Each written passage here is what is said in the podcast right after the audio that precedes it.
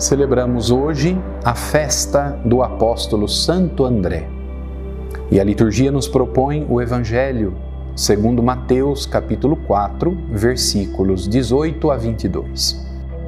Naquele tempo, quando Jesus andava à beira do mar da Galileia, viu dois irmãos, Simão, chamado Pedro, e seu irmão André. Estavam lançando a rede ao mar, pois eram pescadores. Jesus disse a eles: Segui-me e eu farei de vós pescadores de homens. Eles imediatamente deixaram as redes e o seguiram. Caminhando um pouco mais, Jesus viu outros dois irmãos, Tiago, filho de Zebedeu, e seu irmão João. Estavam na barca com seu pai Zebedeu, consertando as redes. Jesus os chamou. Eles imediatamente deixaram a barca e o pai e o seguiram. Sempre que nós celebramos na igreja algum dos apóstolos do Senhor, nós celebramos a solidez, o fundamento a partir do qual a nossa igreja se organizou e se organiza. Nós somos Igreja Católica Apostólica Romana.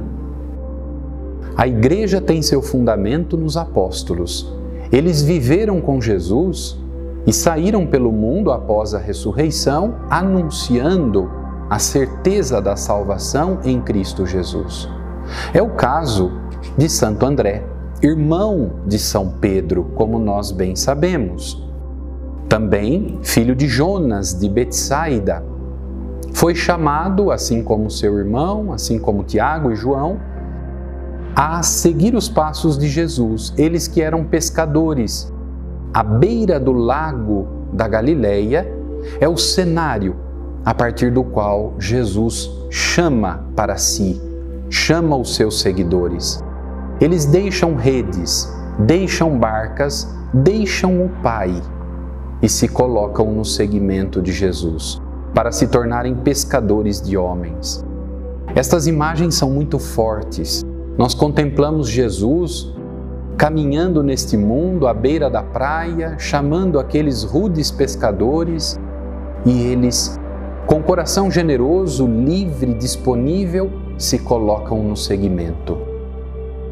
Ouvem a voz do Senhor, voz irresistível que toca não somente os ouvidos, o entendimento, mas toca o coração, voz que convence, que atrai.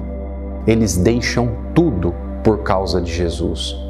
Como nós sabemos, Santo André, depois da ressurreição de Jesus, foi anunciar o Evangelho na região da Grécia, na Ásia Menor, e ali vivenciou também ele o martírio, derramou o seu sangue por causa de Cristo, crucificado como Cristo, numa cruz em formato de X, entregou a sua vida por amor. Que Santo André interceda por nós por todos os que professam a fé em Cristo, para que tenhamos também nos dias de hoje a mesma coragem de dar testemunho de Cristo até o fim.